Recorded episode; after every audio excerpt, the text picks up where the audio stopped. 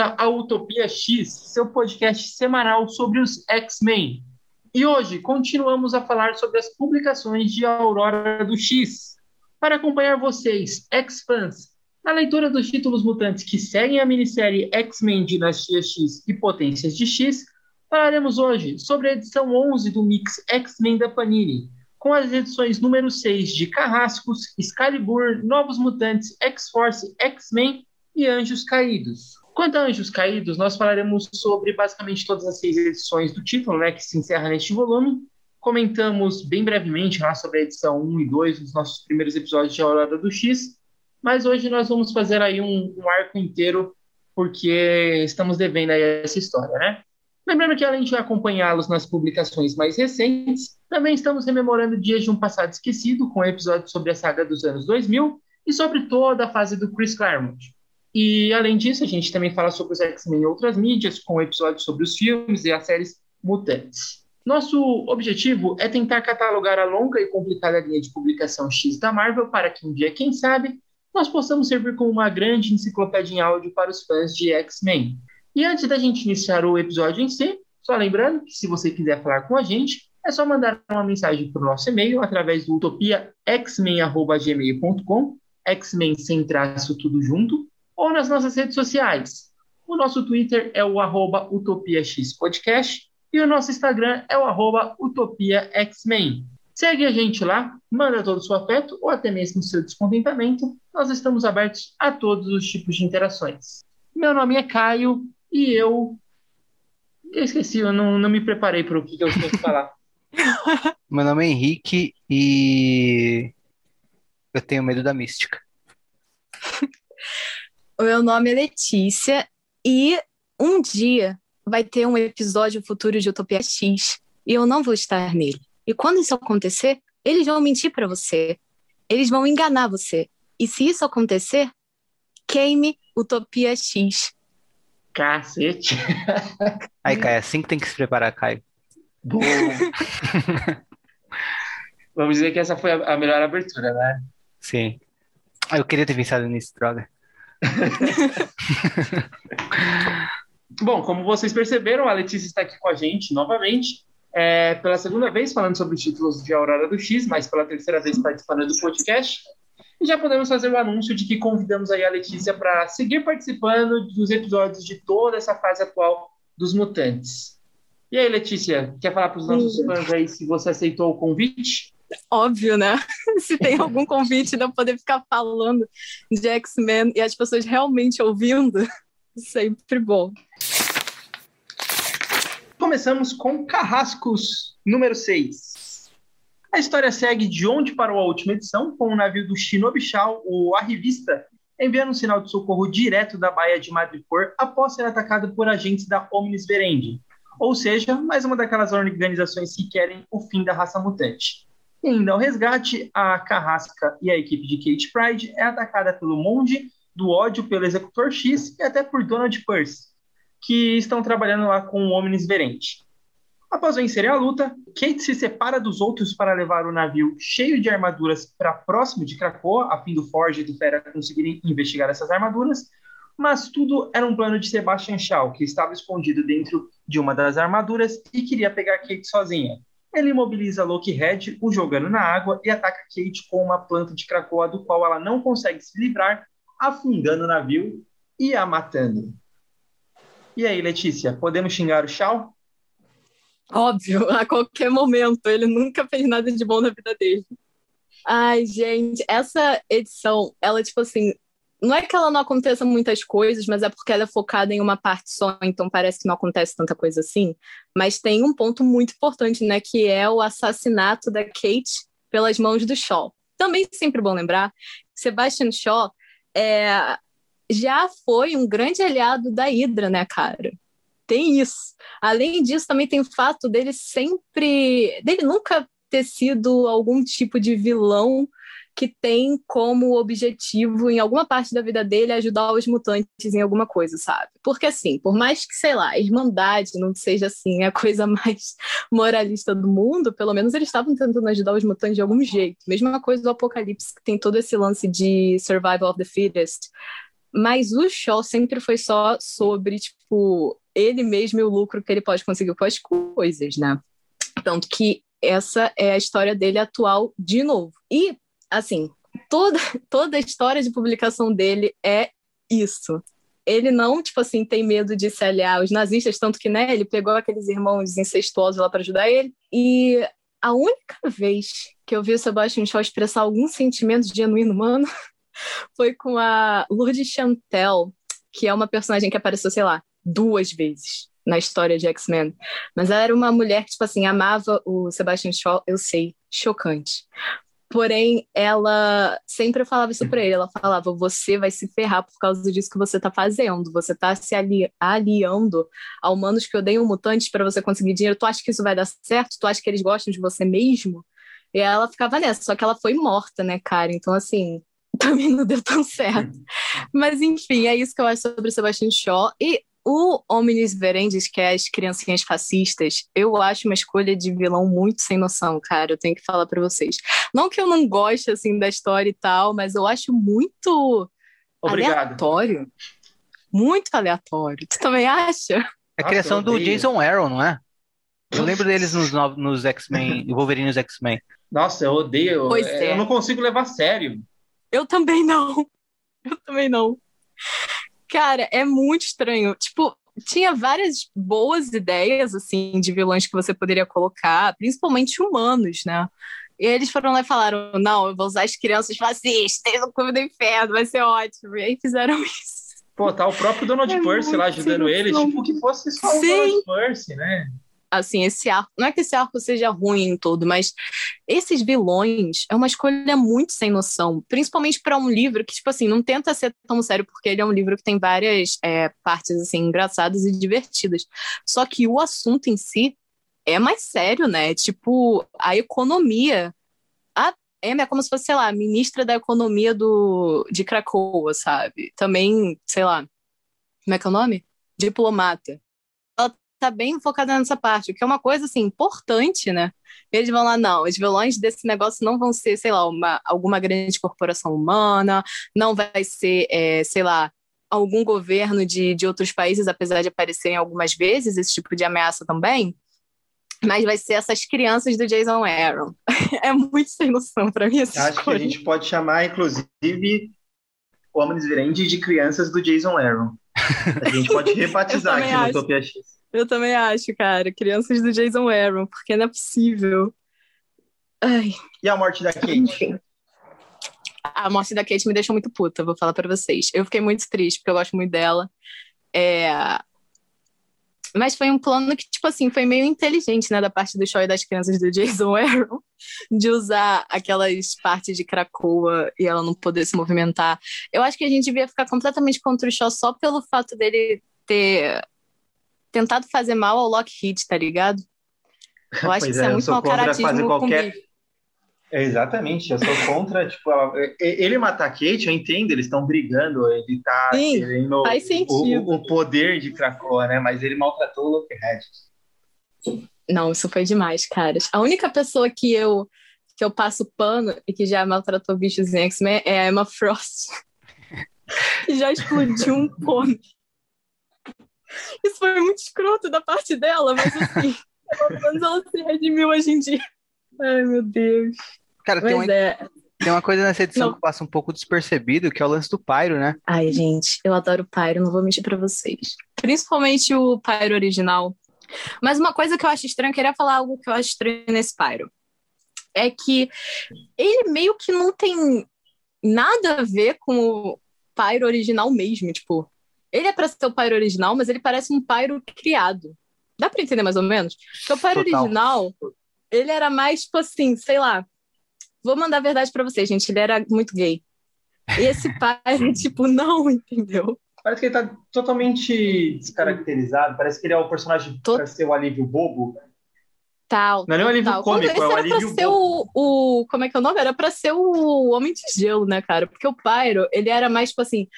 É, mais sério, assim, mais, sei lá, não vou dizer sofisticado, mas era um pouco mais, assim. E ele. Uma coisa que eu adorava era que ele era um escritor. Só que, tipo assim, ele escrevia e o nome que ele usava era, tipo, de uma mulher Vocês lembram disso? Que ele era um escritor, tipo assim, de romance. Nossa, não lembro. Escrevia esses negócios e tal. Gente, eu adoro. Eles tinham que voltar com isso urgente, urgente. Tem inclusive uma cena que eu adoro é, dele, da, da Irmandade dos Mutantes, em que eles estão, tipo assim, ferrados por causa de alguma coisa. E aí o Pyro fala, cara, nunca vou saber se o meu, se o meu livro foi um best-seller, sabe? A Mística fala, Pyro, me desculpe, eu que trouxe você pra isso. Aí ele, tudo bem, pelo menos a gente vai morrer amigo. Cara, eu adoro essa cena, eu adoro o Pyro original. Ele era sensacional. Mas Nunca qual- não gosto qual desse, foi o lance do Pyro? engraçado. Qual o lance do Pyro? Ah, tá, que Eu perdi falando. também. Fala aí. Ah, tá, que ele, ele, tipo, aquele cara de capuz dá uma, tipo, espeta ele com um negócio e aí infecta o organismo dele com nano alguma coisa que estão ali pra, com a, tem um cara ali dentro de um, de, tipo, de uma Ah, nave com minúscula, jaqueta Ah, é? amarela, né? Nossa, com o uniforme do crer. jaqueta amarela. é. Isso vai ser importante pra próxima história, né? Vai, vai ser bem Nossa, mas a, importante a morte da Kate, ela. A morte da Kate ela é muito horrível, né? Tipo, por afogamento. Eu acho que é uma das Total. mortes que eu mais sempre tive medo, assim. É, é bem chocante. É por um quadrinho que tava assim, no, tava com um clima bem leve, né? Você você é pego de surpresa quando você tá lendo. Sim. Sim, verdade. Eu não tava esperando que isso fosse acontecer também. É Tão cedo, né? É tipo. É tipo X-Force, que, tipo, a primeira revista, o Xavier morrendo, eu não tava esperando aquilo dali, não, cara. Eu achei que ia ter um pouco É, mais de estabilidade. Também. Mas. Sim. Pois é, a morte da Kate foi terrível. O dela é terrível, até porque, assim, tipo, fica essa coisa- questão, né? Que você não sabe se ela vai ser ressuscitada ou, ou não, né? Excalibur número 6 começa com Apocalipse sendo ressuscitado em Krakoa, já que ele havia sido morto por Vampira para dar acesso ao portal de Krakoa para Avalon, né? E ele é recebido pelo Jamie Bra- Braddock para se juntar às forças de Excalibur que conseguiram agora avançar sobre as forças da Morgana Le Fay lá em Avalon. Ah, quando ele chega lá, ele acaba propondo um duelo para Morgana, um duelo de campeões entre Betsy e seu irmão Brian pelo reino de Avalon. A Capitã Britânia derrota o seu antecessor, sendo assim, os planos de Apocalipse são revelados, que seria coroar o Jaime, o monarca, o- e, para quem não lembra, né, o irmão mais velho, tanto da Betsy quanto do Brian, como rei do Extramundo. E aí, Henrique? Acho que dá para você começar falando sobre Excalibur. Cara, é, eu gosto dessa edição no sentido de que ela conclui o primeiro arco. Tipo, ah, por mais que a Aurora do X, na verdade, por mais que toda essa nova linha de títulos dos X-Men, ah, boa parte dela não siga uma estrutura tradicional de seis edições sendo construídas para um arco, né? Tipo de arco de seis edições. Ah, eu vejo em Carrascos uma sexta edição que conclui um arco, de certa forma, ainda deixando coisas abertas para a sequência do título, claro. Ah, Excalibur eu vejo também muito deixando coisas para a sequência do título, mas concluindo essa batalha inicial com a Morgana, né? Eles vencem a Morgana finalmente. Ah, tem muita batalha nesse- no comecinho da- da- dessa história e eu acho que funciona bem para fechar esse primeiro arco. Não fecha numa alta, numa nota muito alta. Eu acho que tipo ainda é um título meio que razoável um título mediano até aqui, com bons momentos e alguns momentos mais enfadonhos. Ah, essa edição é uma das que eu mais gosto, acho que talvez por concluir coisas que já estavam se prolongando ah, suficientemente. E aí tem aquele alívio, por exemplo, tipo, ver o, o Brian ah, sendo lacaio da Morgana tava chato. É bom ver ele saindo da coleira dela. É bom ver ele no final sucumbindo ao lado agressivo dele, né? E tendo toda essa carga dramática para ter que lidar nas próximas edições e no decorrer da história. E com isso, a gente tem a Betsy como, de fato, a Capitã Britânia mesmo com a volta dele. É uma série que está bem encaminhada para a saga X of Swords, né? Então. Isso tudo é bem legal. Tem alguns momentos que eu acho, acho, acho mais chatos, tipo, ah, eu me senti invadindo a privacidade da vampira com o Gambit ali naquela jacuzzi. eu achei. mais- Deus. Acho que nem pelo, pelo- É- pelos é amassos que eles sério? estão dando, mas pelo papo de tipo, não vamos ter bebês. Eu, achei, eu, eu fi- eu fiquei pensando, tipo, Nossa, eu tenho um negócio pra falar sobre isso. É Eu sério, eu achei uma cena mó bonita. Eu acho que os dois Eu não merecem curti, tanto. Eu também. Eu achei fofo. Então, eu acho que talvez acho que porque, eu acho que é porque eu não gosto do Gambit, entendeu? E aí eu vejo ele nessa cena bonitinha, eu penso, tipo, ah, morre, cara. Nossa. Ai, que terrível. Eu tenho um negócio Eu- pra falar sobre essa cena, caras. É, Pode falar, pode falar. eu achei muito interessante que quando, exatamente quando essa cena saiu, uma coisa que eu achei bizarra foi que na mesma semana saiu um gibi da Capitã Marvel, em que tem sempre aquela coisa terrível que, ai meu Deus, Capitã Marvel vai de novo brigar com a vampira porque não superou nunca o que a garota fez quando ela tinha 17 anos de idade. Mas enfim, depois disso, tem um futuro distópico nesse negócio da Capitã Marvel em que existe uma filha da vampira do Gambit chamada Irene, né, por causa da da Sina. E saiu exatamente nesse mesmo negócio. Eu fiquei, ué, negócio esquisito, né? Tipo, ela acaba de falar isso na outra revista já, aparece o negócio. Mas fora isso, eu achei bem interessante, porque tem a lei do Make More Mutants, né, cara? Então, é, eu achei legal que a Tini Howard, que é a escritora, colocou uma cena em que debatem sobre isso, porque esse tipo de lei, esse tipo de incentivo realmente existiu várias vezes na história da humanidade quando um povo estava perto da, da, da extinção ou alguma coisa tinha acontecido. Por exemplo, em Israel, lá no início, eles realmente tinham esse incentivo do próprio governo de que as pessoas tinham que ter filhos, entendeu?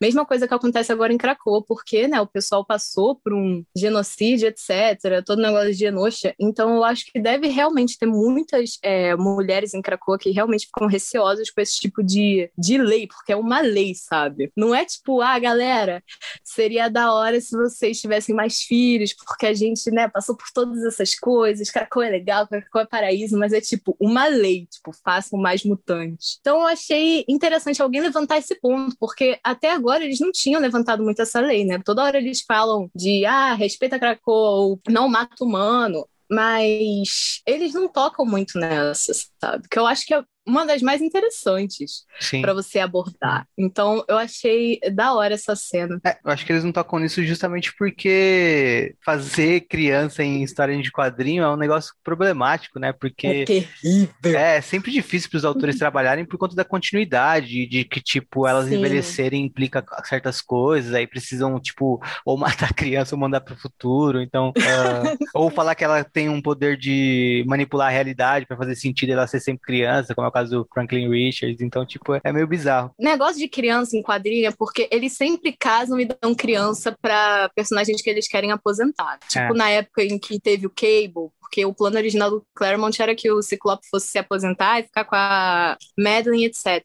Mesma Sim. coisa, personagens que tem nessa revista, o Brian e a Megan, o final de Excalibur é eles se casando, pro meu desgosto, e tendo, né, a filha. Então, geralmente é quando você fala, ah, galera, vamos aposentar essa gente e tal, mas eles nunca vão querer aposentar Vampiro Gambit, né? Porque, querendo ou não, eles são personagens que fazem muito sucesso até hoje, por causa da década de 90.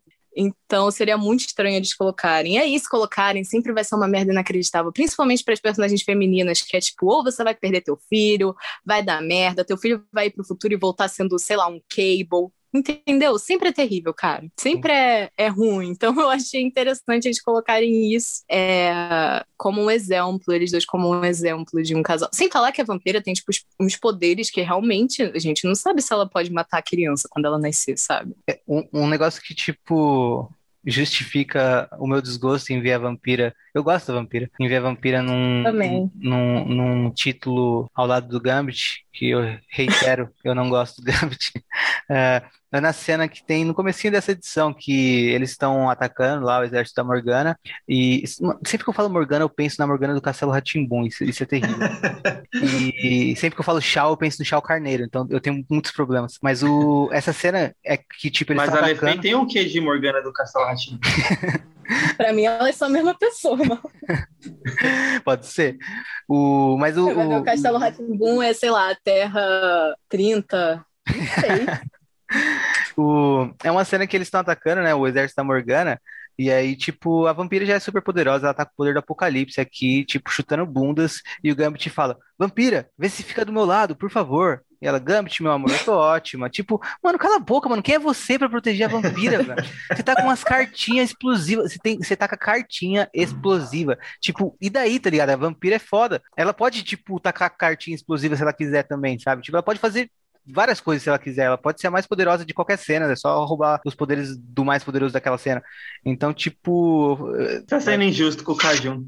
É, pode ser, pode ser. Eu também eu... acho que você pega muito pesado com o Gambit. Tá sendo injusto. Ele, tá, ele gosta dela, cara. Eu tava preocupado com ela. acabou de voltar de um coma. Ah, não sei, cara. Eu não gosto do Gambit desde que eu era criança e assistia série animada. Não sei porquê, mano. Eu não, até hoje eu não consigo. O Fera eu consigo entender o porquê eu não gosto, mas o Gambit eu ainda tenho. Ainda tô, ainda tô Você é Team Bishop?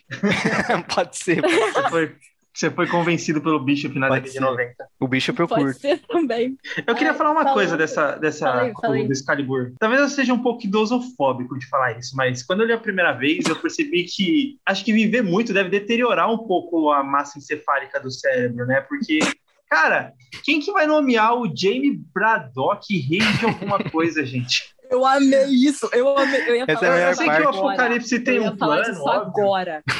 Meu Deus. Ele tem um plano, claro. É, mas quando eu li, eu só falei, cara, o Jamie Braddock, esse cara é maluco. Ué, cara, o Xavier e o Magneto colocaram o Mr. Sinister no conselho. É. Por que, que o Apocalipse não pode fazer uma merda dessa? o Sinistro e o Sebastian Shaw, né?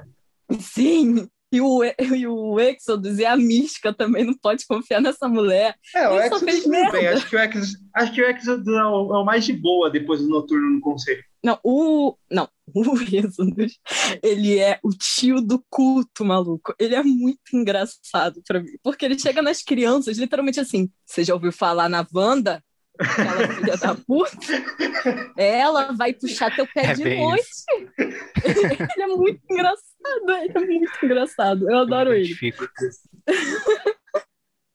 Mas falando do Jamie, cara, eu li Excalibur quando eu tinha tipo uns 12 anos. E o Jamie, ele foi um personagem. Tem uma cena específica que ficou, tipo, marcada na minha vida para sempre, porque eu achei bizarríssimo. Que é uma dele, tipo assim, controlando a realidade e tal. Cara, é muito bizarro. Então, assim, não sei, eu acho ele um personagem interessantíssimo. Eu acho ele o máximo, eu adoro quando ele aparece. Mas, assim, colocar ele numa, nessa posição de rei foi zoado da parte do Apocalipse, né? Realmente. Mas eu acho ele um personagem muito mais legal que o Brian. Porque, caras, eu odeio, odeio Brian Braddock. A Marvel pode estar tentando fazer esquecer o que ele fez, mas eu lembro. Eu lembro de tudo. Ele era assim, cara, com a Megan, então, era um relacionamento tão bizarramente abusivo, tipo, ele não é que ele batia nela, mas ele, tipo assim, usava força às vezes também, e ele tratava ela muito mal. Tipo, cara, ele traía ela com a Saturn era uma merda inacreditável. Ele era um alcoólatra do caralho, e agora eles estão tentando fazer o empatizar com esse filho da puta? Nunca. Eu sou time Jamie, mesmo o Jamie tendo tido, tipo assim, traficado humanos, essas coisas. Mas ele, pelo menos, é um personagem engraçado de, tipo assim, você acompanhar e tal. Interessante. Não que eu concorde com nada que ele faz, obviamente. Mas o, o Brian, para mim, ele só é chato e terrível. E agora a Marvel tá tentando fazer ele como uma pessoa bonzinha. Eu acho que o Capitão Britânia em si não deveria ser uma boa pessoa. Porque esse é o objetivo original, tipo, do tanto do Claremont quanto do, do Alan Moore escreveu também, Capitão Britânia, não é para ele ser um cara de boa, assim, sabe? Que nem ele tá sendo agora. É para ele ser um filho da puta. Porque esse que é o ponto, entendeu? É tanto que tem as, as outras dimensões e tal, o ponto do Alan era mostrar, olha só, existem todas essas Grã-Bretanhas. Todas elas são acham que elas estão, tipo assim, fazendo certo, tanto que eles mostram a versão nazista e tal e ainda é a Inglaterra. Inclusive, os nazistas que existem na Inglaterra é um negócio que o, o Claremont nunca deixa a gente esquecer, porque ele usa isso várias vezes. Mas, é, nesse ponto, assim, eu acho muito zoado você tentar fazer, sei lá, a Betsy. Se bem que a Betsy é meio, meio mau caráter, né? Quando tem uma oportunidade de sugerir matar alguém, ela sempre tá lá. Isso desde a década de 80. Tem uma a gente acabou de, é... constatar, de constatar que a, a família Braddock não presta. Não, óbvio que não não, não presta. A gente tem que anular presta. a família Braddock. Total. Tem... Eu acho que os elfos deviam fazer tipo uma revolução, tirar essa gente do poder. Assim, porque é, é bizarro, cara, todos eles. A Betsy, ela tem essa... Eu acho que até nessa revista ela fala de matar alguém, não fala? Uma porra dessa. E no, nos anos 80, uma cena que eu lembro irmão. sempre é, sei lá, sim.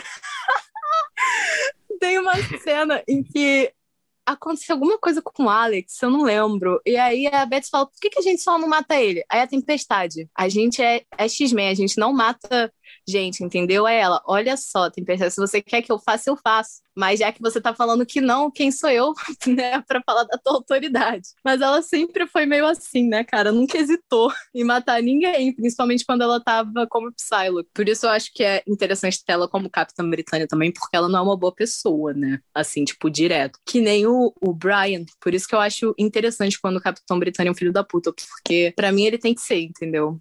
Não importa é, qual seja, tentar colocar como uma parada mega heróica, que nem eles realmente estão tentando fazer, tipo, mostrando, ai, Beth, você é uma heroína agora. Quando você era uma asiática ninja, você era ruim. Olha a história. Olha a história. Agora que você é, voltou a ser uma britânica, Capitã Britânia, você é heroína da história. Nossa, cara, isso me deixa muito puta. Eu gosto da Tini Howard, mas acho ela simpática, mas o jeito que ela trata o legado do Capitão Britânia eu acho muito nada a ver com inocente, a, talvez, né? com a origem. Eu acho super inocente. Eles nunca falam nada. Para mim, quem devia estar na equipe também era a Siren, que é irlandesa, tá ligado? Um... Porque eu acho que teria mais um, um tipo de conflito. É. Porque a gente só vê. É Capitão Britânia, mas é Capitão Inglaterra, né, cara? Porque as outras partes é completamente foda-se essa merda. Não o Banshee, porque um Banshee é um, é um traidor do caralho. Um cara que trabalhou para a Interpol, um cara que é contra a independência da Irlanda. Mas aí, um Black Tom, mas, entendeu? Eu acho que já seria mais da hora. Mas, enfim, é isso que eu acho. Essa parte do legado do Capitão Britânia me incomoda muito, muito, muito, porque eu acho que sai do que realmente era para ser a história, sabe? Original. Porque ninguém nunca tentou fazer o Brian ser um, um cara bom, sabe? E agora eles tentam fazer, tentam empurrar essa para mim. Aí eu fico com raiva.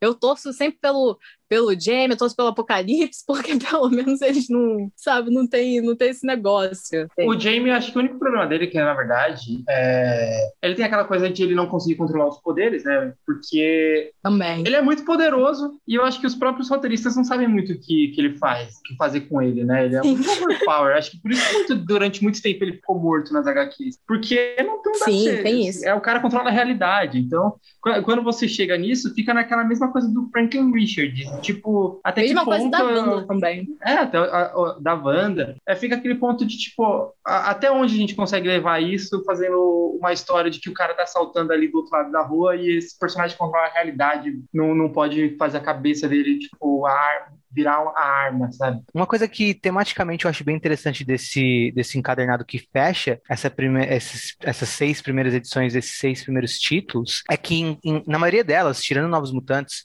uh, a gente tem o, o lado sombrio de Krakoa um, se sobressaindo. No Carrascos, o Sebastian Shaw, ele, ele mata Kit ao final. Aqui, em Excalibur, a gente vê que a gente vê uma edição onde o Apocalipse controla tudo e no final ele tá com tudo sob controle dele. Uh, por mais que dos, das figuras vilânicas do Apocalipse por incrível que pareça, é menos é, é o menos é, é, o que é o mais bonzinho, digamos assim. Sim, eu simpatizo com ele demais. Adoro Sim. ele. Depois a gente vai ver no Fallen Angels, que a gente vai falar na sequência, ao final o Senhor Sinistro também sai com a vantagem. Aí nas outras duas, em X-Force, a gente vai ver o Fera uh, já se aproximando mais de uma visão que o Henrique defende que o Fera é, né? Que é o Fera cuzão. Óbvio, é a verdade. e no título do X-Men, uh, a gente vai ver o Professor Xavier e o Magneto junto da Mística. E a gente fala isso no final do episódio. Mas enfim, o meu ponto é: uh, o lado sombrio de Krakoa, esse primeiro arco, uh, contrasta com Dinastia X e Potência X nesse sentido, né? Total. Potência X era tipo: olha como somos bons e vencemos finalmente. E agora esse, esses primeiros arcos, essa primeira leva de títulos nesses primeiros seis, nessas primeiras seis edições, meio que mostram, olha como é problema, olha como pode ser problemático também, olha como as figuras maléficas, digamos assim, uh, conseguem tomar vantagem da situação muito mais rápido que quem quer que seja que queira o, o bem da nação e tudo e dos mutantes ou que esteja lutando por causas mais justas, mais coletivas do que individuais, né? Então eu, eu acho isso tematicamente bem interessante. Bom, na sequência do encadernado, nós temos ali Fallen Angels, né? Anjos Caídos. É, como não falamos deles nas edições passadas, o Henrique vai falar de forma mais geral. E, cara, boa sorte.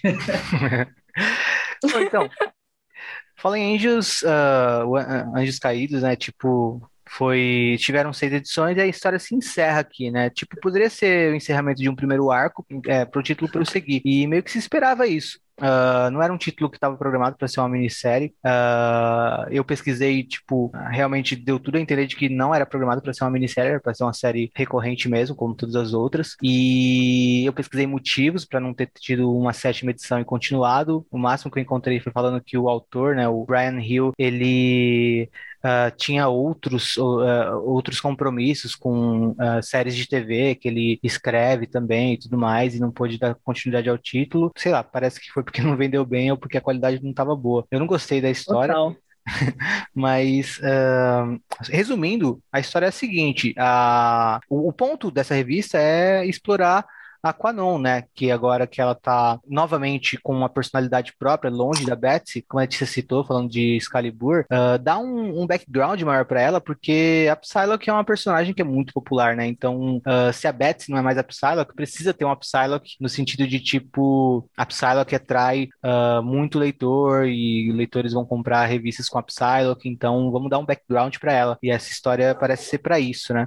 A gente descobre que a Psylocke, que a Quanon, uh, que a Quanon tá sendo uh, quem tá com o nome Psylocke agora, né? Então a gente descobre que a Psylocke, ela teve uma filha no passado, uh, essa filha morreu, foi sequestrada e morreu, um negócio assim, e ela, em algum ponto do passado dela, quando, quando ela trabalhava com uma organização criminosa no Japão, nem sei se é o tentáculo, eu não atentei direito, mas ela salvou a vida de uma criança uh, e ela não sabia que essa criança era uma inteligência artificial, que é quem a gente acompanha nas primeiras histórias uh, aparecendo como o vilão da história, né? Que é o, até esqueci o nome, ah, Apof, que é o Apof, que tá distribuindo uma droga chamada Overlock, que é uma droga que dá poderes para as pessoas, poderes tecnológicos, e ele quer fazer é, aqueles planos mirabolantes de vilões mirabolantes. Ele se acha um deus e quer fazer fazer todo mundo virar máquina. Ele acha que ele é o futuro da espécie humana e da espécie máquina e da espécie mutante e de tudo. Ele, uh, mas seria isso, essa inteligência artificial que a Quanon uh, salvou, né, no passado dela. E ela trata a Quanon como se fosse uma mãe para ela, mais ou menos, porque uh, a Quanon salvou ela e tal. Por isso que a Quanon é, é chamada para a história, né? Tem outra coisa bizarra que no fim, tipo, essa inteligência artificial se considerando um deus maligno, meio que criou um deus benigno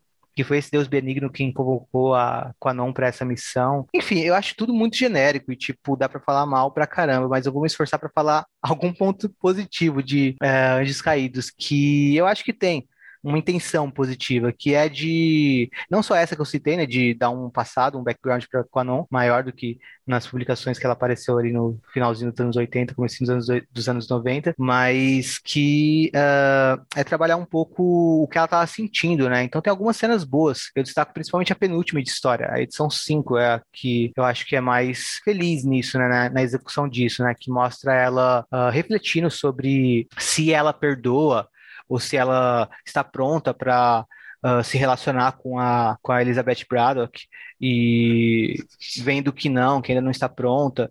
E tem toda uma questão temática de que ela é tratada como uma lagarta, de que ela se vê como uma lagarta, de que ela é chamada como pequena lagarta, que ela era chamada assim quando ela estava sendo treinada, e em determinado ponto da história ela vira uma borboleta. Então, tipo, essa, essa, essa temática é até um pouquinho bem explorada em alguns pontos da história. Fora isso, tipo, os personagens coadjuvantes que aparecem como coadjuvantes, o Cable, a, a Wolverine, né, a X-23, e entre outros, tipo, hum, para mim estão ali, mas podia ser qualquer um, por mais que tematicamente eles funcionem uh, alinhados com a Psylocke, com a Quanon, uh, eu acho que não faz grande diferença a participação deles na história. E, no geral, achei um título bem fraco. Nem tenho muito mais o que falar sobre. Uh, se encerra com ela devendo um favor ao Senhor Sinistro, né? Porque o Senhor Sinistro que ajuda ela a ficar tão poderosa quanto o Apó. Porque ele. Uh, enfim, ele dá o seu jeito lá. O Senhor Sinistro sabe fazer as coisas. Ele dá, dá o seu jeito de fazer ela ficar super poderosa e ela consegue vencer o Apó. Então, no final, ela fica devendo uh, pro Surf Sinistro, né? Com a relação entre os dois. Aí aquilo que eu destaquei, né? De mais um personagem do uh, Conselho Silencioso, dessas mais uh, sombrias, saindo com uma vantagem no final desse primeiro, de um primeiro arco, né? Acho que é isso que eu tenho para comentar de, de Anjos Caídos. Vocês têm alguma coisa para falar dessa ótima, excelente é, série? Muito ruim, não leiam. É a primeira coisa que eu tenho para falar. Mas a segunda é assim, cara, tem tanta coisa tão ruim nesse negócio. Quando você vai ler, uma coisa que me chamou a atenção também foi a arte dessa revista. Terrível. E assim, eu não sei, eu não gosto de falar mal da arte dos outros, porque eu acho que todo mundo sabe, tem um estilo próprio. Quando você vai ver cada revista, elas têm um todas elas têm atmosferas muito diferentes. Eu acho que combinam, sabe? Cada um com o seu título. Mas nessa daqui, eu acho que não faz favores nenhum. Eu acho que só deixa pior, porque parece tipo meio mangá do mangá, tipo, que eu falo não é os personagens parecendo mangá, mas tipo as aquelas flores que às vezes tem, tipo, nos painéis e tal. E também é todo, tipo, tudo muito escuro. Sei lá, cara, deixa tudo uma versão sinistra da, das coisas que estão acontecendo. Sei, a piada não foi intencional, mas o. é tudo tão ruim. Eu não lembro se a Conan realmente tem uma filha no, no início, assim, mas mesmo se tiver, eu acho isso uma história terrível. Vamos começar por aí, porque Não sempre não, essa é merda, cara. Sempre tem essa merda. Eles não conseguem parar com esse tipo de história, em que, tipo, ah, tem que ter uma criança que morre pra despertar, entendeu? Um negócio na pessoa. Quando você vai ver, tipo assim, sei lá, o mais famoso desse tipo é o Justiceiro, mas o Magneto também tem isso, sabe? Uma história muito batida. Sem falar que você pega uma personagem aleatória, olha só, agora ela tem. Ela é uma mãe, ela tem uma filha, mas assim, sei lá, ela morreu. É, é muito zoado pra mim, gente. Muito zoado. Porque a Marvel tem um péssimo track re- record com mães, né? Vamos começar por aí. Ou sua mãe sofre algo absolutamente terrível, né? Tem, tem muito disso. Ou sua mãe é uma grande filha da puta. Isso não só nos X-Men, que tem grandes exemplos, né? Como a Mística, por exemplo. Mas eu acho que em todos os títulos da Marvel tem, tem essa, esse negócio. Então, não sei, eu acho, eu acho extremamente. A Laura deles, uma merda inacreditável, gente. Nem parece que é, que é ela, sabe? A, a própria personagem. Eu acho tudo muito terrível. É, é uma revista que é, tipo, desnecessária, sabe? Se você não ler Fallen Angels, não vai fazer diferença nenhuma. Porque eles realmente viraram e falaram: ah, não se preocupa com isso, não. Foi tão ruim que a gente vai fingir que nunca existiu. Foi basicamente isso que aconteceu. E eu acho zoado que eles pegaram o nome Fallen Angels, porque o Fallen Angels original é muito divertido e tem a presença dele, Beto, além do ícone que representa o nosso país. Enfim, é isso que eu queria falar. Novos Mutantes? Isso. Nós mutantes. Show da Dinamite. Novos Mutantes 6. Só lembrando, Armadura, Globe, Maxine e Manon vão atrás de descobrir por que o Bico e a Angel não foram para Krakoa.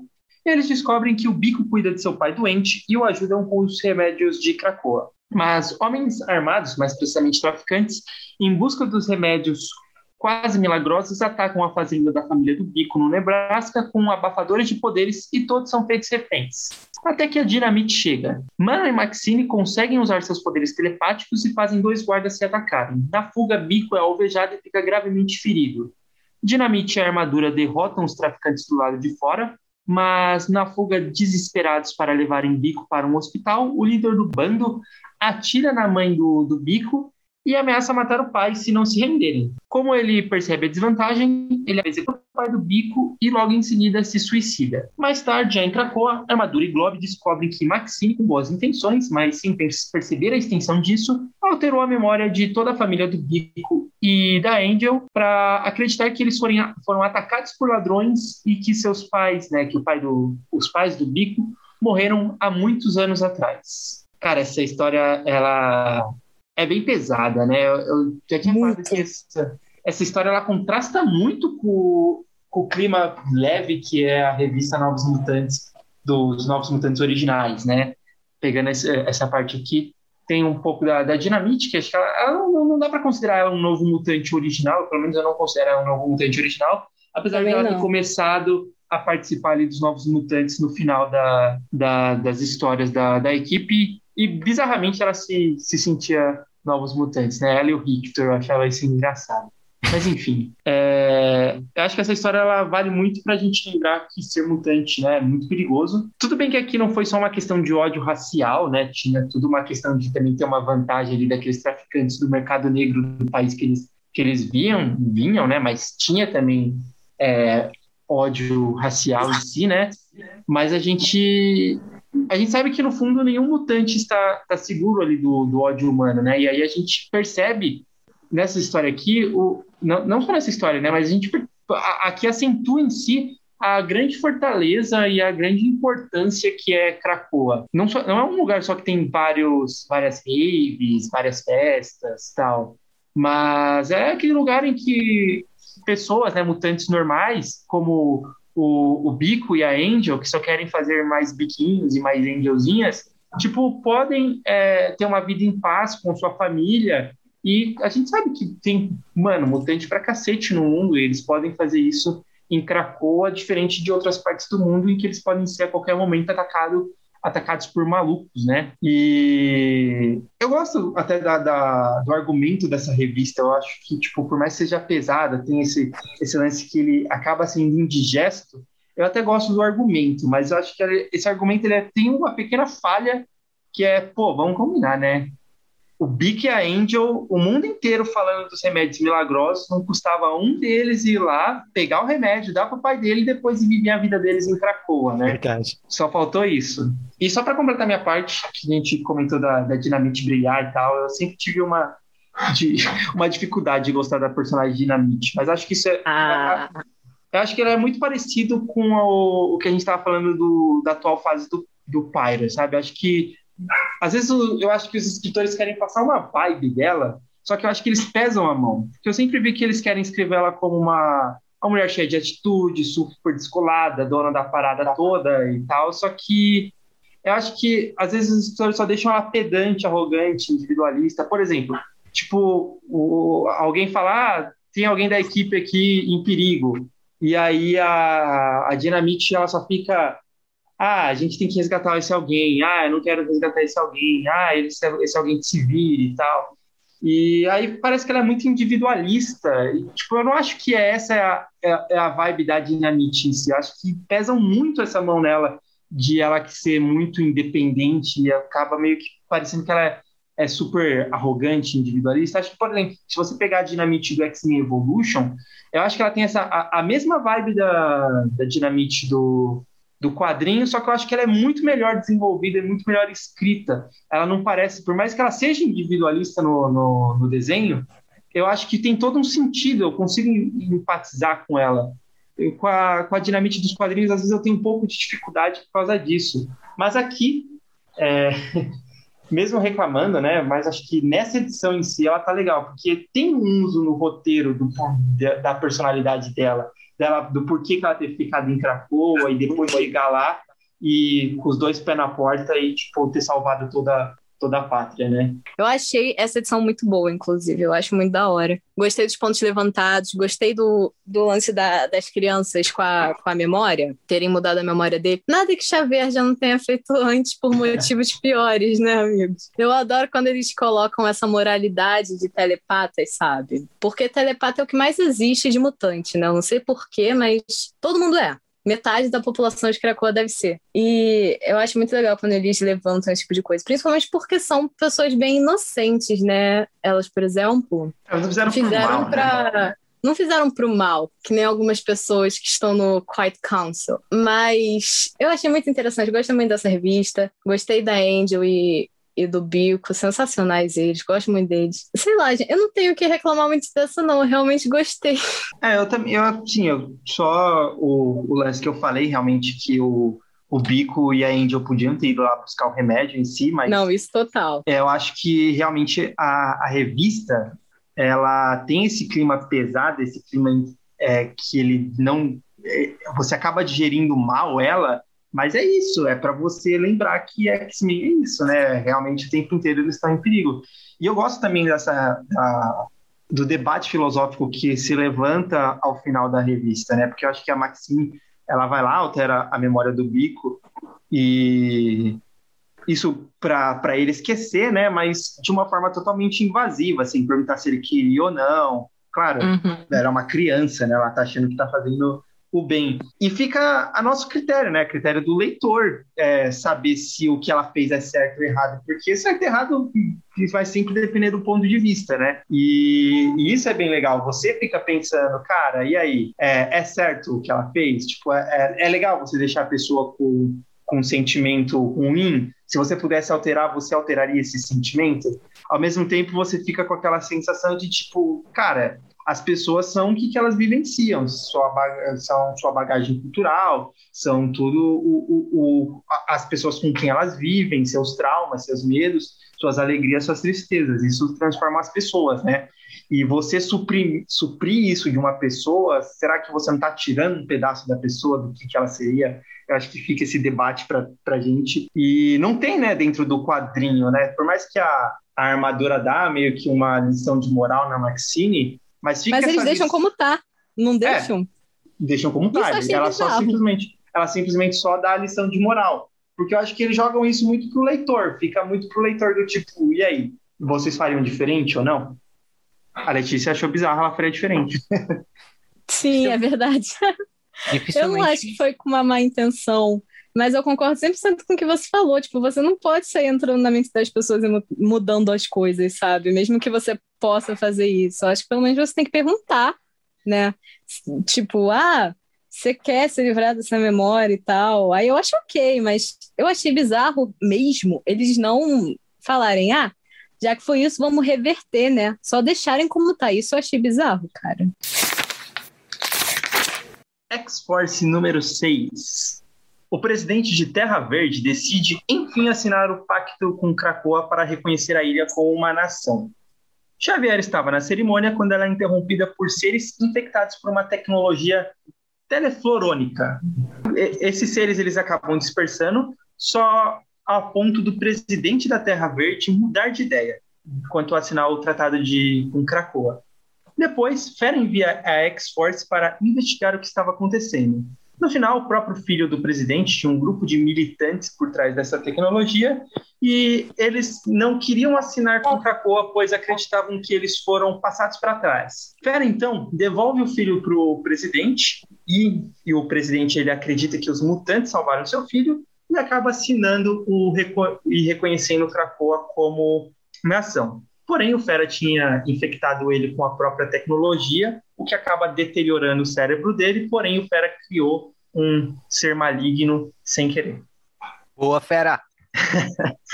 para variar, né? Eu acho que essa, eu acho que essa HQ, essa da X-Force 6, talvez seja até a melhor de X-Force. Eu acho que ela tem muita informação e até, é até difícil fazer o resumo dela, né? Porque não dá para colocar tudo ali no resumo.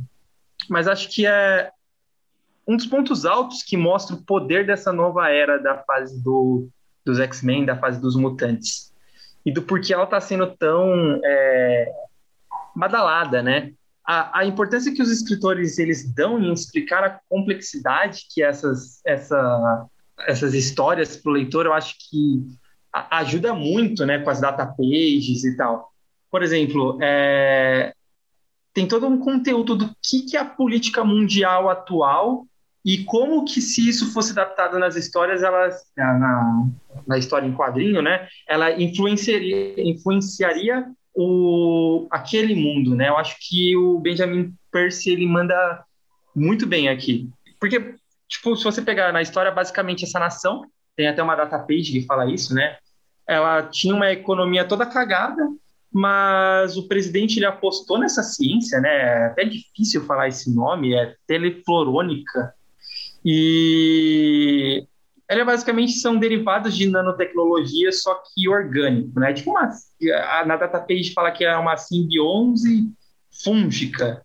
E aí ele teria o poder de limpar artérias, curaria feridas, e faria é, é, impediria ataques cancerígenos nos hospedeiros. Enfim, só que Krakoa fez isso e acabou tornando essa tecnologia que estava sendo pesquisada ainda lá em Terra Verde, né, um outro país, se tornar meio que uma coisa obsoleta, não tinha mais por que continuar com essa pesquisa, né?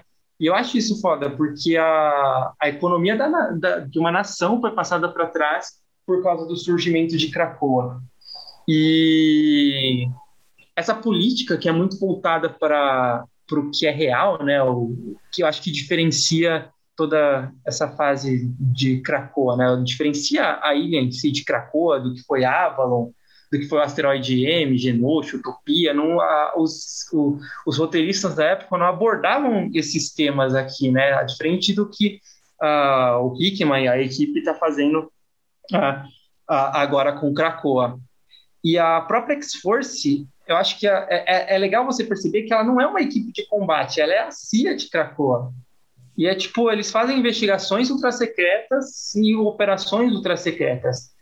E acho que nessa história entre fera, né, fora a, a questão econômica de tudo isso, de que o quanto uma nação humana oferecendo o mesmo recurso que Krakoa oferece poderia afundar Krakoa, né, porque se você pensar, os humanos podem comprar os remédios milagrosos de duas nações: Krakoa, uma nação mutante com poder bélico gigantesco, ou uma nação de quinto mundo do, da América do Sul, né, que, ele, que é, o, é a quarta pior economia da América do Sul. E aí é óbvio que, o, que, que as nações vão preferir comprar é, de terra verde para simplesmente afundar Krakoa, né? Então tinha é, uma questão tinha uma questão econômica que fez o Fera é, agir ali, mas também ele fez de uma, de uma forma que a CIA, por exemplo, faria, né? Ele salva o filho do presidente, leva para Cracoa, implanta um fungo no cérebro do cara, devolve ele para o pai, o pai assina o tratado com Cracoa, reconhece a, a, soberania, só que aí é um fungo devorando o cérebro do garoto. E o Fera, é, ele iria matá-lo, né? Só que no final a gente vê que ele acaba evoluindo para esse ser, sei lá. Mas, enfim, toda essa questão política eu acho que é, que é, muito, que é, que é muito foda de, de tudo isso.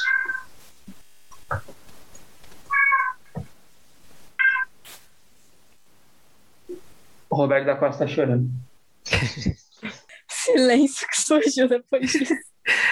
Não, é, eu concordo com tudo que tu falou. Eu não tenho tanta coisa assim para acrescentar em X-Force, não, gente eu não penso muito sobre X-Force quanto eu penso sobre os outros títulos, mas eu acho que faz todo sentido. O lance de ser a CIA de Krakoa, eu acho muito interessante, porque mostra a primeira revista de X-Force, então, eu acho uma ótima entrada, eu acho uma das melhores tipo, primeiras revistas dessa era, porque ela realmente começa falando, olha só, vocês estão falando aí que é melhor que, que humano, isso e aquilo, mas estão fazendo literalmente a mesma coisa que eles fazem. Até a, a mística, que é tipo assim, a pessoa mais, né, moralmente questionável daquilo dali, fala, você tá fazendo uma cia que nem os humanos fazem. Aí o Xavier, não, nada a ver, cara, um negócio totalmente diferente, a gente é muito diferente dele. E o Magneto também fala, tipo, no início, ah, a gente é completamente superior e diferente dos humanos, porque é, eles, tipo assim, ele fala da Operação Paperclip, em que eles tinham nazistas no governo americano, etc. Mas assim, Caracoa tem a, exatamente a mesma coisa, né, cara? O Mr. Sinister tá aí para provar. Eu acho um título muito interessante para você debater realmente a moralidade que tem você criar uma CIA mutante porque é aquele negócio. Você, eles falam, tipo assim, criticam quando os humanos fazem isso, eu tô fazendo a mesma merda, entendeu? Eu acho isso muito da hora. Outra coisa que eu queria pontuar também, que eu sempre tenho que falar isso toda vez que eu vou falar de X-Force. Blackton tava incrível, como sempre, serviu muito nessa edição. Ele estava ótimo aí também, né, mostrando o poder dele. Eu acho muito engraçado que ele fala na terceira pessoa também. Enfim, é isso. É uma coisa que talvez seja legal de, até de pensar que essa foi uma revista que abordou menos os personagens principais que estavam sendo abordados anteriormente, né? Wolverine, é, Dominó e Quentin Quire, né? E, e, assim, também foi uma revista que não precisou ter um apelo forçado para violência, né? Tem, claro, é a X-Force, mas não tem tanto, assim, não fica é, focado tanto em violência, tem mais explicando o que está acontecendo ali, né? E eu acho que tem todo esse lance político. Eu, eu gosto até, tem até a datapage, acho que Confissões de Xavier, onde ele compara o ataque que ele sofreu ao ataque de Pearl Harbor, para falar que tipo nós somos uma nação, só que os mutantes eles têm que perceber que esse presente de Krakoa, a ressurreição, ela tem, é, é, ela pode ser segura, mas ela pode ser tirada. E acho que eles param um pouco aquela violência desenfreada para fazer uma história mais profunda ali. Eu acho que eu gosto dessa, por isso que eu gosto muito dessa edição da, da X-Force. Esse lance de o foco da história ter saído do que eram os protagonistas antes e do mais pro Fera e pra Jean Grey, uh, quando antes a gente estava mais vendo Wolverine, a Domino e Quentin Quire, isso é muito da proposta do Benjamin Percy para essa revista, né? Fazer uma rotatividade de foco narrativo. Então, uh, ela não, não vai ser estruturada em arcos de seis histórias, uh, não vai seguir um ponto de vista único de líder da equipe ou de foco principal dentro da equipe que o seja, é, o propósito do, do Percy é realmente ir alternando, mostrando, desenvolver um pouco cada personagem da equipe em duas, três edições. Então tem algumas edições que ele desenvolve o Fera, tem algumas edições que ele desenvolve o Wolverine, tem é, recentemente tiveram edições que ele ficou focando bastante no Quentin Quire, então ele vai trocando o foco assim é, o, uh, é, a, é, a, maneira como ele vai escrever esse título, né? Então é algo que vai ser recorrente. E por fim, nós temos o prato principal, X-Men número 6. Essa é história que mais segue diretamente os acontecimentos de Dinastia X e Potências de X. Aqui vemos que durante a missão de ataque à Forja, além de destruir a Mold Mãe, Mística tinha uma missão paralela que ela plantar um portal de Krakoa dentro da estação. Depois de ser ressuscitada ainda na saga, né, o, do Dinastia X e Potência X, Xavier e Magneto avisam Mística que todos que morreram muito longe do alcance do cérebro, então eles foram ressuscitados com o último backup deles. E para se certificar que ela plantou o portal, ela mesma vai ter que atravessar esse portal até a estação. Ela faz e descobre que a doutora Gregor está fazendo algo bem parecido com Nimrod. Na volta, ela novamente exige a ressurreição de Sina, mas Xavier fala que quando ela merecer, é, a Sina vai ser ressuscitada. Mística então comunica que o odeia. A, Eu a gente, apro... a gente aproveita e vê algumas recordações da Mística conversando com Sina, né, e a Irene, olhando para um belíssimo pôr do sol. E na conversa, né, de forma bem resumida, a Sina comenta com a Mística que um dia haveria uma ilha e não seria a primeira, mas seria a última, a esperança da espécie. Porém, todas as promessas que fizerem para a Mística não serão cumpridas e sempre negarão seu desejo. Só que as duas nasceram para ver, é, mesmo o, os outros tentando cegá-las. E quando chegar a hora, ela tem que trazer a, a Sina de volta, ou então a Mística pode ter aí a missão de queimar tudo até as cinzas. Letícia, sei que você está muito empolgada para falar disso. Cara, eu tenho tanta coisa para falar que eu não sei nem por onde começar. Essa edição e esse plot alugaram um triplex na minha cabeça. Assim, incrível. É tipo o triplex que a Sina alugou na cabeça da Moira porque essa mulher, toda vez que aparece, é só para falar disso também. Acho que eu vou começar falando sobre a própria Irene. Eu falo Irene porque eu li, eu li não. Eu assisti muitas adaptações de Sherlock Holmes e sempre falam o nome dela assim, porque ela é, né, tecnicamente uma personagem Sherlock Holmes. Então eu falo assim, mas enfim, só para explicar, para não ter nenhuma confusão. Eu acho muito interessante o contraponto que ela tem com a Moira.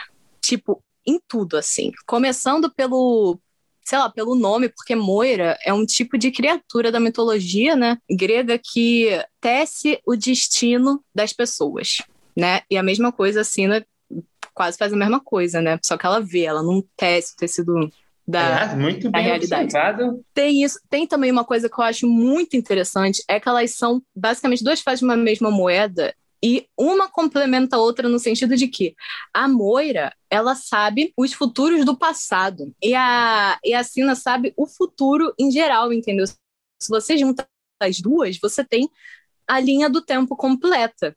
Mas se você deixa só uma, tipo assim, contra a outra, ou uma é, sem ter, tipo, contato, tem uma parte, você só tem, tipo, uma verdade, entre aspas. Eu acho isso também muito interessante. Outra coisa que eu gostaria de pontuar pro pessoal, para ninguém esquecer dessa merda. Chaos War, o tie-in de X-Men de Chaos War, a gente tem a Moira abrindo um dos diários, os famosos diários. E quando ela abre e começa a ler o, esse diário, é como se a alma dela ficasse misturada com a, com a alma da Irene. Então ela começa a virar Irene, tipo assim, lentamente. Vocês lembram desse negócio, gente? Porque, caras, eu não lembrava disso, mas eu achei Cara, sensacional. Eu não?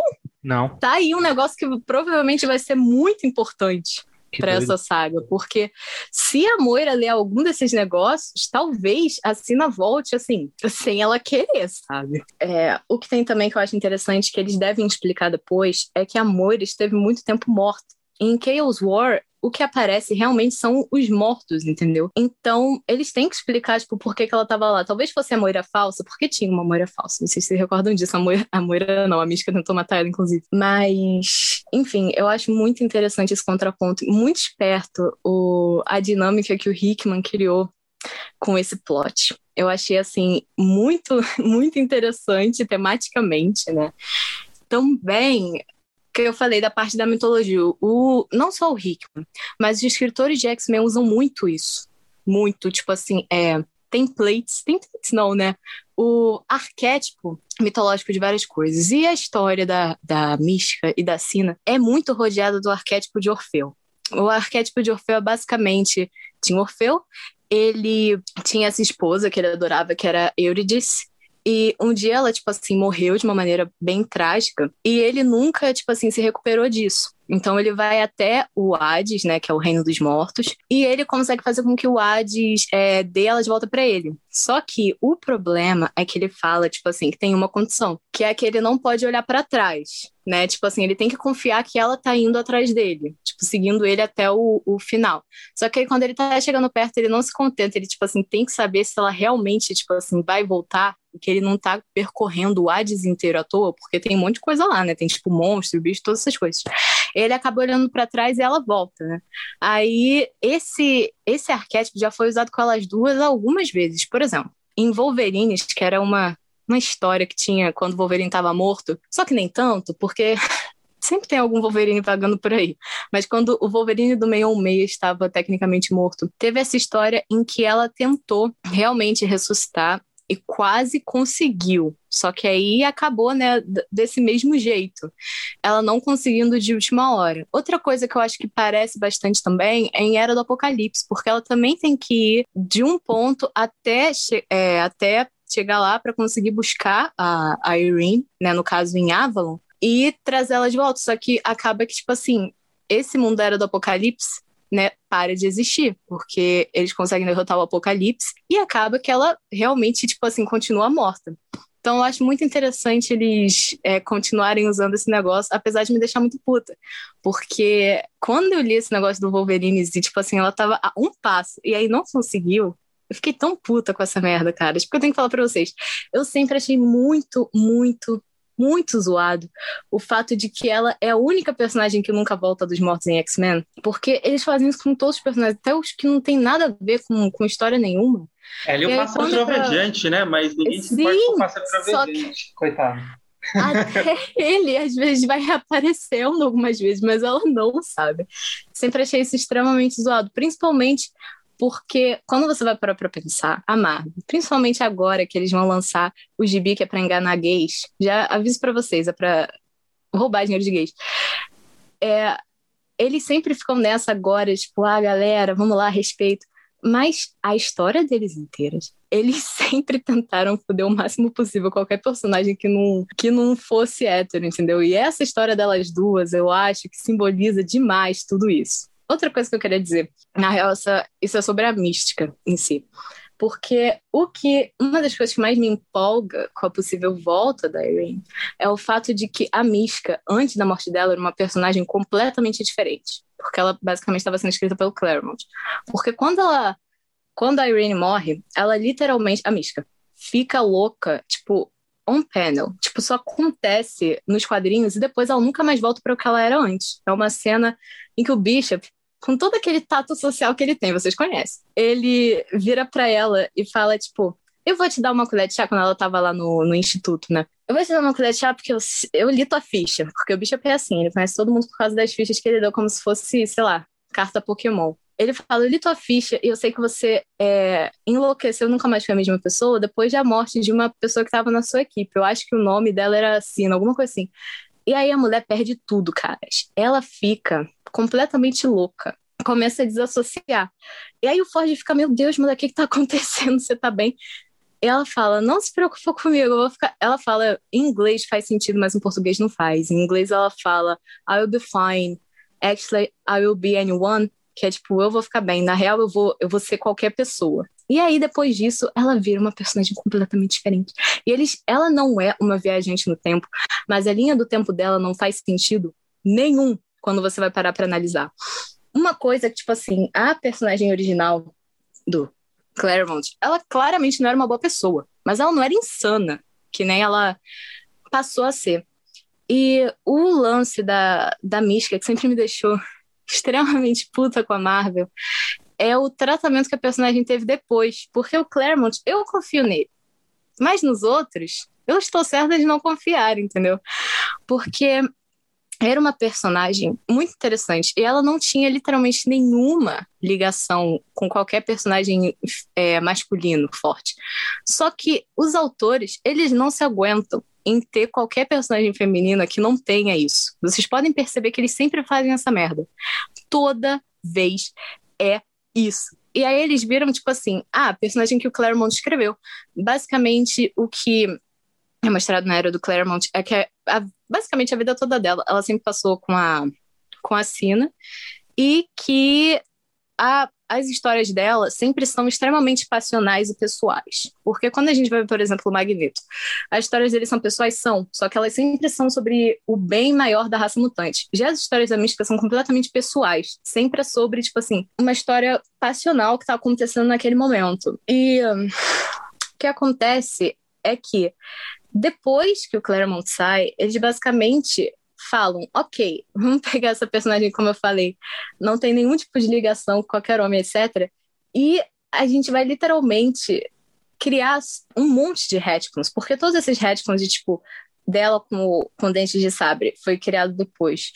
O negócio dela com Azazel, todos nós sabemos que é terrível, né? The Draco, ninguém gosta dessa merda. Foi criado bem depois, porque originalmente tinha outros planos para a origem do Noturno. Sem falar que eles transformaram ela, tipo assim, na pior mãe que já existiu no universo Marvel, sabe?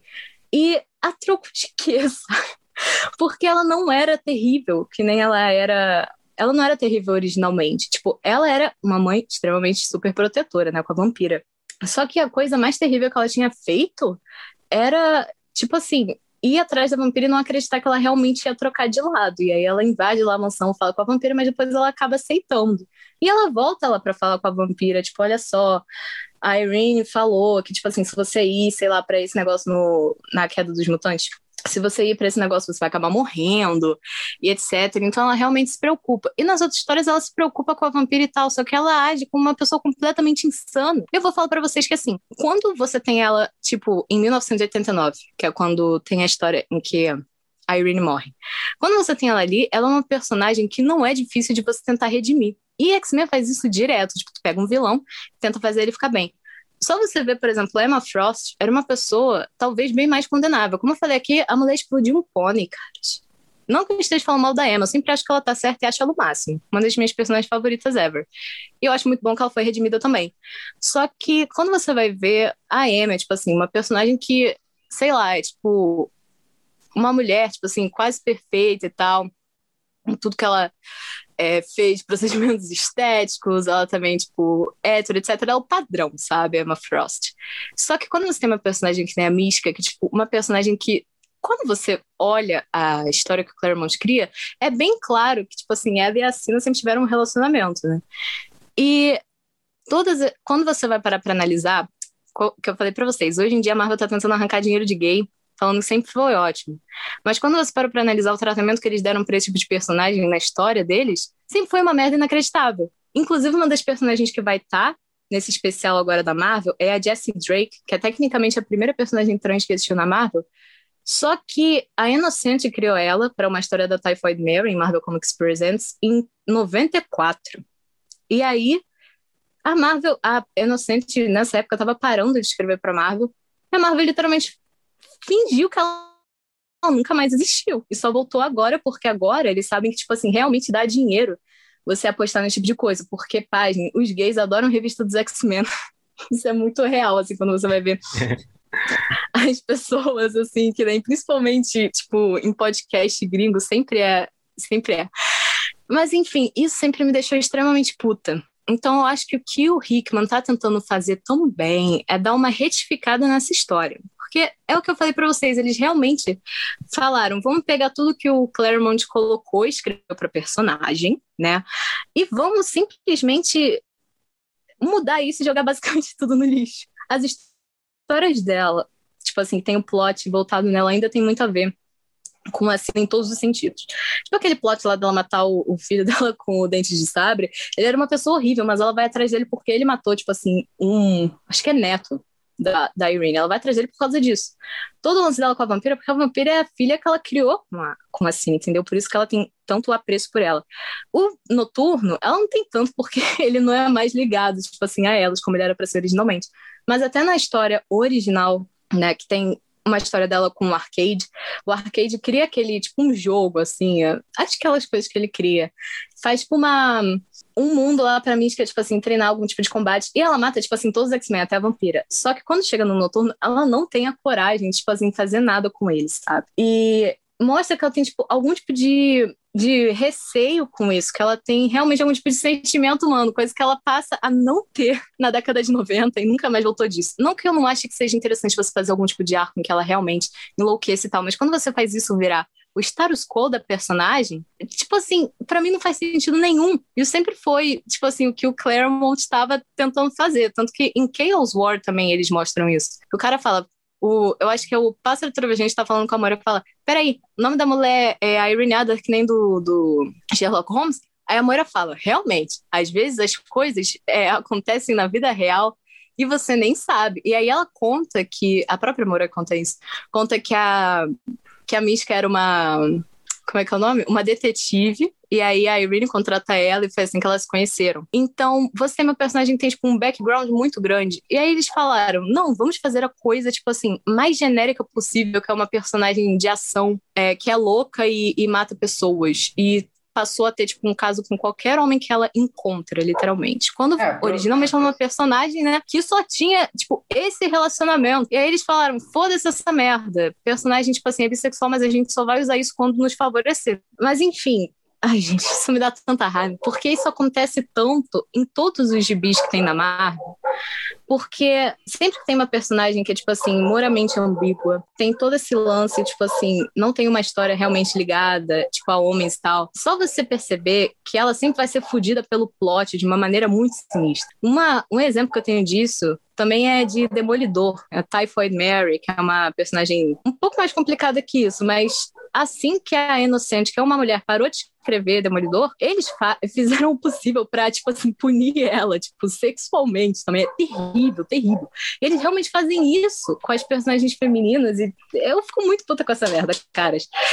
Enfim, eu acho muito interessante, porque vai que se a Irene voltar, ela volta um pouco à sanidade que ela tinha antes, né? Porque a mulher hoje em dia é completamente louca. Também vai de como a Marvel trata qualquer personagem é, que é meio neurodivergente, que não segue assim o padrão, entre aspas, normal. Né? Só você ver assim, que eles têm um, um, recorde incrível disso, o modo como eles tratam a Polaris ou a Aurora, entendeu? A Siren, que são personagens que têm esse tipo de coisa nas histórias dela, é sempre ótimo. E quando eu falo ótimo, eu quero dizer uma merda inacreditável. Então, assim, a Mística é uma dessas personagens que, assim como a Mary, que eu citei antes, e algumas outras, principalmente vilãs, você consegue ver o nível de como o autor odeia mulheres pelo jeito que ele escreve elas. Falando sério, caras, é, tipo, muito absurdo a diferença de como as pessoas escrevem vilãs e como as pessoas escrevem vilões. E o tipo de punição que todos eles têm, o tipo de história que é contada com eles, entendeu? Então, a Mística teve todo esse tratamento completamente diferente, mas o que eu acho que o Hickman tenta trazer mais é a versão do Claremont, porque até agora ela nem tá tão louca assim, né? Tipo, tem esse lance dela queimar Krakow e tal,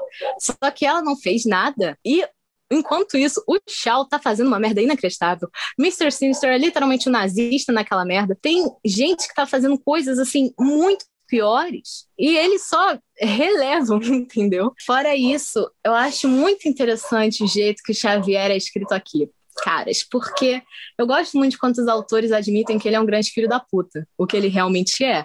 E essa era, eu acho que está admitindo isso mais e mais. Eu não gosto de quando coloca o Magneto como filho da puta, mas tenho que admitir que ele também não é uma, uma pessoa sensacional, sabe? Mas eu não vou vir aqui atacar o Magneto para vocês, caras, eu não consigo.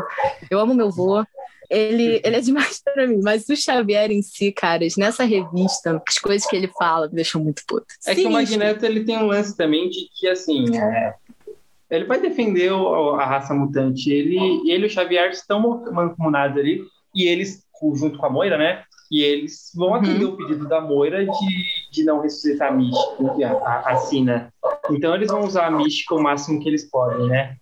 É, não, eu sim. nem acho que eu nem sinto que assim, é, por mais que usassem a Mística como um contraponto a, aos mutantes de Krakoa, fosse algo perigoso até para Krakoa, eu não sinto que ela seria uma vilã. Eu consigo entender. Sim, total. O, o total. ponto de vista dela, a ponto de às vezes até simpatizar. A, a, até antigamente, quando a Mística e a Sina eram vilões, né, vilãs da, da Irmandade de Mutantes ali, elas duas comandavam a Irmandade de Mutantes, elas tinham um lance de superioridade mutante, mas elas não eram é, más uh, no sentido de atacar humanos. Tanto é que depois elas viraram ali a Força Federal. Tem até a história Sim. que a Sina morre elas vão resgatar, né? A Força Federal vai resgatar a, a Ilha Muir, que estava sendo atacada lá pelos androides do, do Donald Pearce.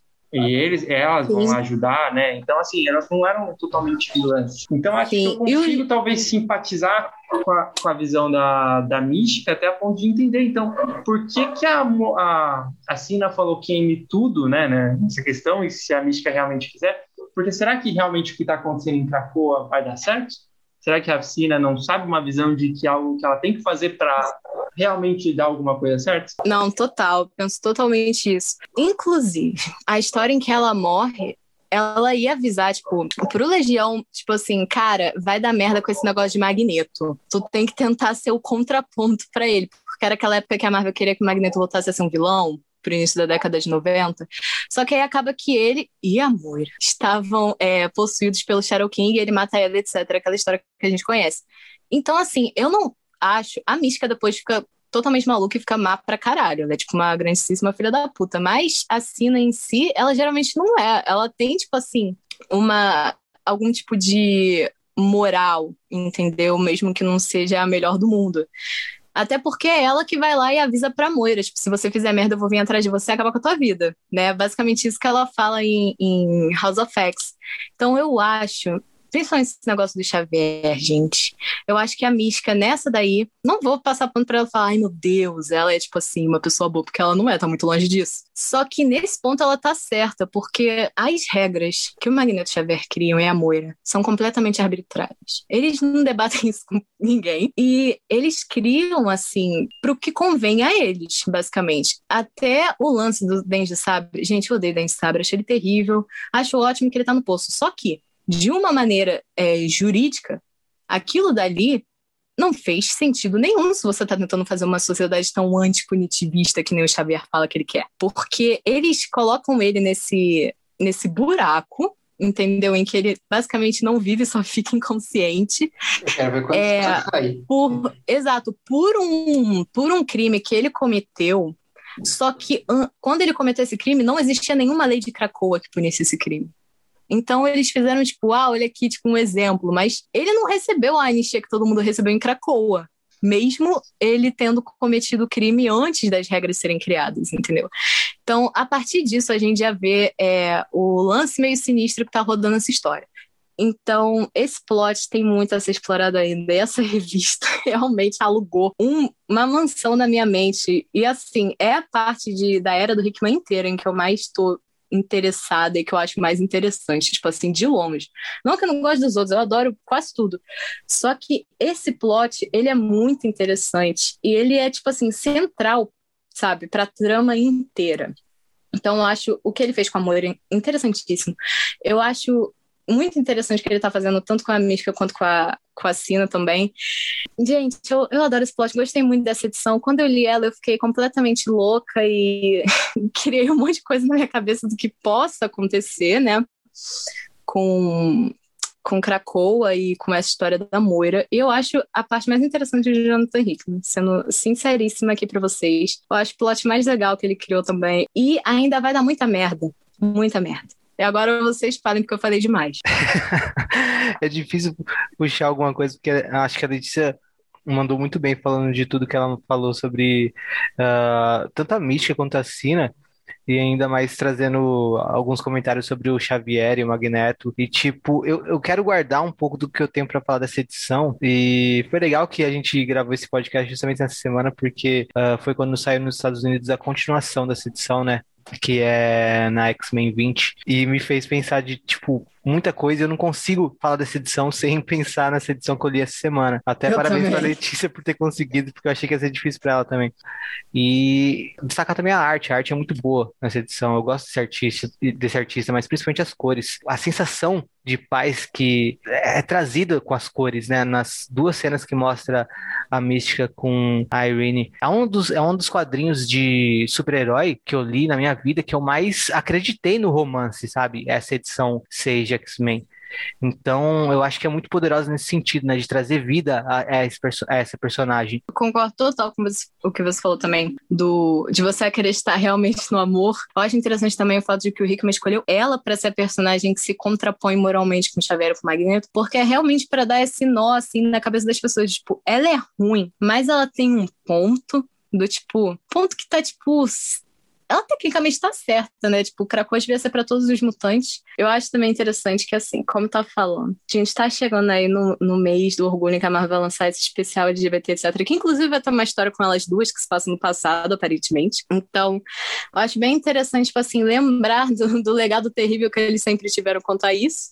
Né, pra, porque agora só que eles estão tentando se retificar. Também acho muito interessante que o plot que, tipo assim, é, esse é o tecnicamente o plot principal, tipo, o plot da Moira. Também acho interessante que ele tenha escolhido, tipo, um casal lésbico e também acho muito interessante o fato de que finalmente vão trazer essa mulher de volta, né? Porque se ela não voltar, não vai fazer sentido nenhum toda essa, essa história, né, gente? Mas eu acho que já faz tempo que isso tinha que ter acontecido. Ainda me incomoda um pouco que, tipo, sempre é. Qualquer história de X-Men sempre é gay sofrendo. Nunca vi um gay feliz em qualquer revista dos X-Men também. E eles têm muito esse negócio de queerbaiting, né? Porque eles agem ainda como se a gente estivesse na década de 80. Porque a maioria dos personagens, tipo a Kitty Pride e tal, eles mostram alguma coisa? Não mostram. Mas já tinham que ter mostrado há muito tempo, porque era a, a versão original do Claremont, né, gente? Mas enfim, é isso. Falei coisa pra caralho, por favor, falem mais aí. Não chatear os ouvintes, vão falar, caralho, ela não cala a boca um segundo.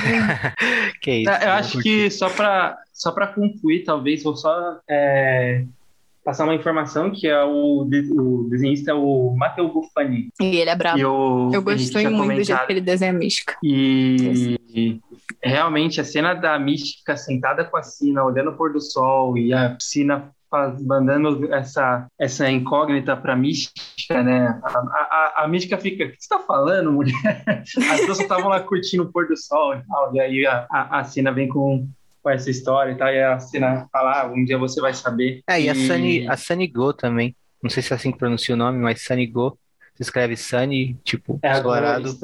É, G-H-U, Go, ou Go, sei lá faz as cores e, e, também favorece muito a cena. Eu acho que é uma das cenas que vai, vai ficar marcada na, na história dos X-Men, sabe? Tipo, a gente vai lembrar disso em décadas pra frente, a gente vai lembrar dessa cena. Total. E a cena dela, dela gritando com o Xavier também, que ela também. fala, eu quero minha esposa de volta. Faz uma rima legal com a Kitty Pride falando Xavier é um babaca. Total. Eu te odeio, ela manda eu te odeio, Xavier. Ele, ele fala, ah, já fui odiado antes, nem ligo. Nossa, isso me deu um ódio, porque ele Sim. fala, tipo, é uma situação completamente diferente. Fala, ah, eu sempre fui odiado e temido por ser quem eu sou. Hoje eu sou indiferente Mas, quanto a isso, cara, Nossa, cara, nossa, é, me deu tanta raiva, porque ela não tá falando do ponto de vista eu te odeio porque você é mutante, ela tá falando do ponto de Sim. vista eu te odeio porque você tá fazendo um gaslighting do caralho. e me enganando, entendeu? Mas enfim, Gente, que ódio do Xavier nesse, nesse negócio, cara. Que filho da. Eu quero, eu quero comentar uma coisa sobre essa edição. Que eu vou ficar muito puto se acontecer isso. Isso é, é, é aquela. Eu, eu vou dar aquela problematizada na saga Ai, do Hitman que às vezes a gente às vezes a gente tem que colocar pé no chão, porque eu gosto muito de como o Hickman escreve as histórias também, eu gosto muito de ter alguém, é, uma cabeça por trás de vários títulos dos X-Men, e todo mundo ter que consultar ele ali para estar tá levando isso para frente. Eu acho isso tudo muito legal, ainda mais do jeito que está sendo feito, que são histórias profundas e tal.